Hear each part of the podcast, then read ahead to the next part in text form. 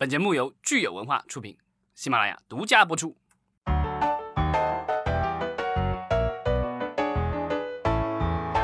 欢迎大家收听新一期的影视观察，我是老张。大家好，我是石溪。今天是五月十二日，星期二。昨天那个迪士尼乐园在上海已经开业了啊，这虽然只有百分之三十不到的。这个就是入园人数的一个限制啊，但是好像据说生意火爆啊，三分钟票就售罄了哈。这个园内也举行了一定的庆祝活动，如果大家近期有去迪士尼这个乐园的计划的话，也欢迎分享一下感受。没错，昨天我们其实还聊了呃国内的电影院复工的情况，呃我看到有消息文章说复工最早可能是六月初，那五月份肯定是没戏了哈，咱们就等六月份。然后我们有一位叫大麦的。听友他说，呃，目前最大的问题呢是，如果电影院不是全国统一复工的话，那票房就根本没有保证，因为涉及到了一个新片片源的问题。有哪些新片敢于在这种票房没保证的情况下上映呢？呃，这个其实之前我们节目当中呢也反复讨论过这个问题。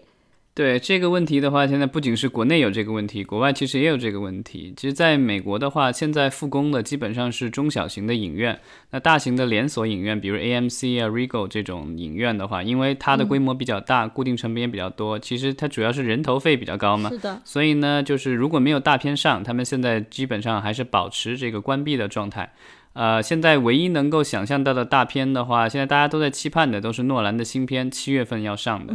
这个就是目前来说没有任何的改变，所以大家现在都寄希望于这样一部大片能够让影院能够回暖。那国内的话，目前来说，呃，我这两天也在关注，然后在抖音上我看到那个就是《唐人街探案三》。啊，发布了一条新的视频，然后是说近期影院见，但是具体的日期没有说，只是说他庆祝一下影院复工，然后就说他很快会上映院线。嗯，之前咱们也聊过，因为《唐探三》的话，它的出品方是万达，那它旗下有特别大的院线，所以呢，这个就是它肯定是要坚持上院线，不会在网络上播放的。嗯，其实我倒有一个想法，不知道是不是符合实际，就是我们国内呢，其实跟美国的情况，我觉得有一点点不同，就是很多美国的呃历史经典大片，其实在国内是没有上映过的。我不知道，比如说我们影院复工，如果呃。我们本土的大片不愿意上的话，有没有可能是把一些好莱坞大片里面可能视觉有更刺激场面的，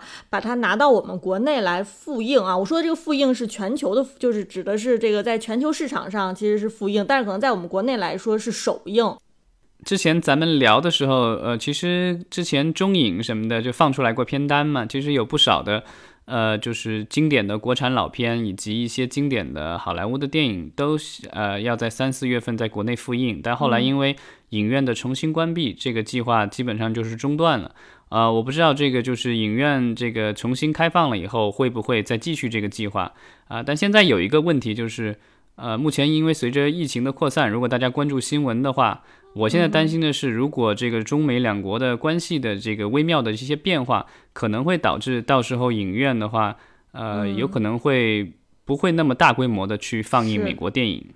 尤其是我们目前马上要开两会了，两会是在五月底确定要开嘛？呃，按照往年的经验，两会期间一般是不怎么放这个进口片的。没错，所以这其实还是一个挺复杂的问题，可能要考虑到各方面的这个因素和各方的利益，嗯，看起来还是让人有点头疼哈。嗯。那除了我们说这个电影院复工现在是一个比较复杂的问题之外呢，其实五月份还有一个挺复杂的问题，也是引起大家的关注，就是咱们这个网文行业接下来的一些新的走向。四月底的时候呢，阅文因为换帅哈，管理层变动，我们聊过这个阅文的事情。但是五月五一假期刚刚回来呢，其实就传出了更多的消息，就是阅文的这个事情没有那么的简单，还有很多很复杂的因素。包括有这个合同纠纷，然后甚至包括有一些作者啊站出来，呃，其实发表了一些很多反对的声音。所以，我们今天呢，可以来看看，呃，这个事情有的后续。对，呃，这个好像主要是因为在社交媒体上，然后有一些呃网文的作者放出来，就是说他们收到了阅文的所谓的霸王条款的合同。然后里面基本上就是说，把创作者变成了这个，就是叫委托创作模式。这样的话，就是创作出来作品，完版权完全属于阅文，然后其他的一些其他的一些条款，尤其是就是这个利益分享的一些条款，这个就是咱们之前经常聊的这个分赃不均的问题，然后让很多的创作者也非常的这个恼火，然后就像星星之火一样的迅速的在网络上燎原，因为网文的作者其实很多的，然后就各种各样的人都出来讨论了。对，那我觉得这一次其实比较有意思的，我们之所以要聊阅文这个事情，其实是因为。网文的话，我们之前也聊过很多次，它现在已经成为了很多的这个影视改编，呃的一个非常重要的来源。那影视改编有时候会给这些创作者这些作品带来的利益也非常大。我们之前也也看到过，就是有些作品能够卖出上千万的这个所谓的改编价格。嗯但现在的话，就是阅文的话，它因为成为了呃，它刚开始的时候就已经是腾讯的这个子公司了，后来它又收购了自己的影业公司，对吧？这个新力。然后现在又由这个腾讯影业的 CEO 又来接管了，所以他现在和影视其实联系越来越紧密。但这个紧密，所以从一个方面看，它是好的消息，就是说它可能这个 IP 转换的话，可以内部内部化操作，有可能更顺畅一些，不会耽误那么事儿。比如说你授权给外面的公司，你可能控制不了，他好多年也不给你做出来，你也无可奈何。那但是从另一个方面看的话，它现在的话就是这个 IP 的话，它现在连载的平台是阅文。那如这个影视改编的公司有可能是新力影业，也有可能是腾讯影业，但这个都是这个关联公司，然后利益的话其实是相关的。这个其实我们之前聊这个美国的这个对经纪人的这个限制其实是类似的。在美国，经纪人的话，这个所谓的 agent，他不能够做这个制片人，因为你你作为经纪人是卖演员的，你不能既买又卖，这样的话这个影响了这个所谓的艺人的这个就是他们的收入。那这个放在阅文的这个这个角度上来说是一样的，因为呃现在的话就是阅文的话，它以前的话可能帮这个作者运营他们的版权，那他要卖给影视公司，那当当然是说价高者得之，对吧？但是呢，这个买方顿时又变成了自己的这个，甚至是自己的子公司或者是自己的兄弟公司，呃，然后这样的话，我觉得这样买买卖的话，他甚至可以比一块钱成交，你也无可奈何。嗯。通过你的分析啊，我想到了，就是这个事情的解决有可能只能说是依托于有另外的机构过来代表作者的权益。就比如说，我们有另外的经纪公司是能签约一些作者，然后由经纪公司以机构的这个姿态出面去和阅文谈判。因为我们知道，现在很多网文作者其实他们都是这个独立的个体，那独立的个体其实在任何的谈判当中，其实都是会非。非常弱势的，比如说我们看到说阅文，其实在很多的文章，就是在最近很多的公关稿里面，他们做了这个官方的回应，表达出他们如何解读之前这个合同章当中的条款。但是我们说这些表达其实是依托于腾讯非常强大的法务团队。那你真正如果说进入到这个合同纠纷的官司当中的话，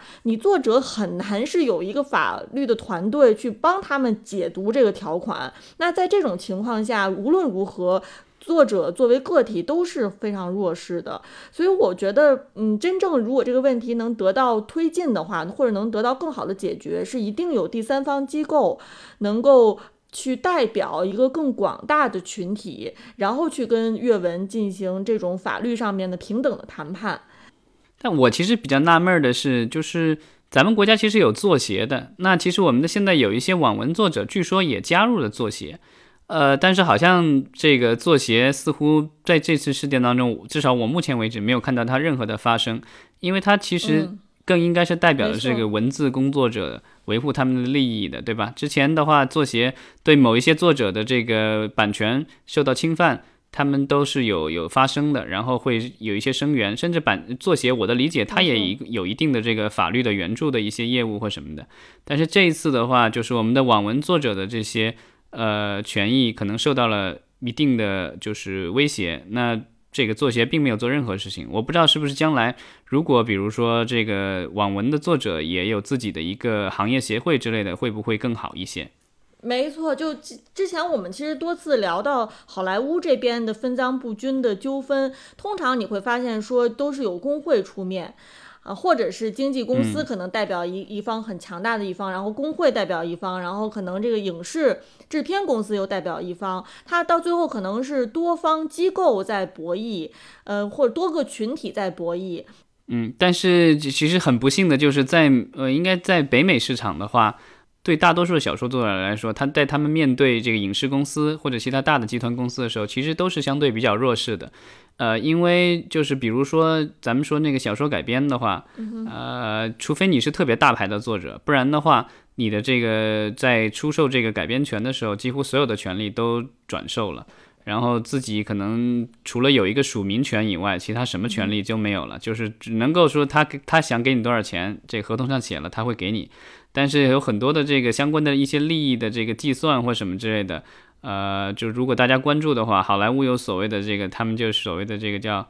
呃，创意型的这个记账，其实就是算来算去，最后到兜儿到你兜里肯定没什么钱。这个对于编剧来说，对于这个小说的一些这个文学作品的这个原著作者来说，呃，尤其是严重。所以，呃，对于作者来说，其实，呃，就像现在放眼全球，有可能我们没有一个这个现行的模板可以供我们来拷贝的，有可能。而且，呃，我觉得网文行业的话，咱们国家的这个网文行业的。这个繁荣昌盛的这个程度，可能远胜于其他国家，因为其他国家其实目前来说，他们还是有比较强大的一个纸质发行的一个这个就是渠道。那咱们国家基本基本上这些年来，呃，即便是这个纸质的那些畅销书，很多其实都是发源于网络的。所以咱们国家，我我的感觉是，其实网文的话，其实在文学领域，呃，有更强的这个地位，但是。呃，目前来说，呃，并没有一个比较好的一个保障的一个机制。嗯，那你说的这个让我想到了，呃，有没有可能我们其实最近平台和作者之间的这样的矛盾，其实也是基于之前有一些头部内容的作者，他们因为这个出售改编权所得的这个收入过呃过高，造成了就是网文行业其实已经出现了比较严重的这个马太效应。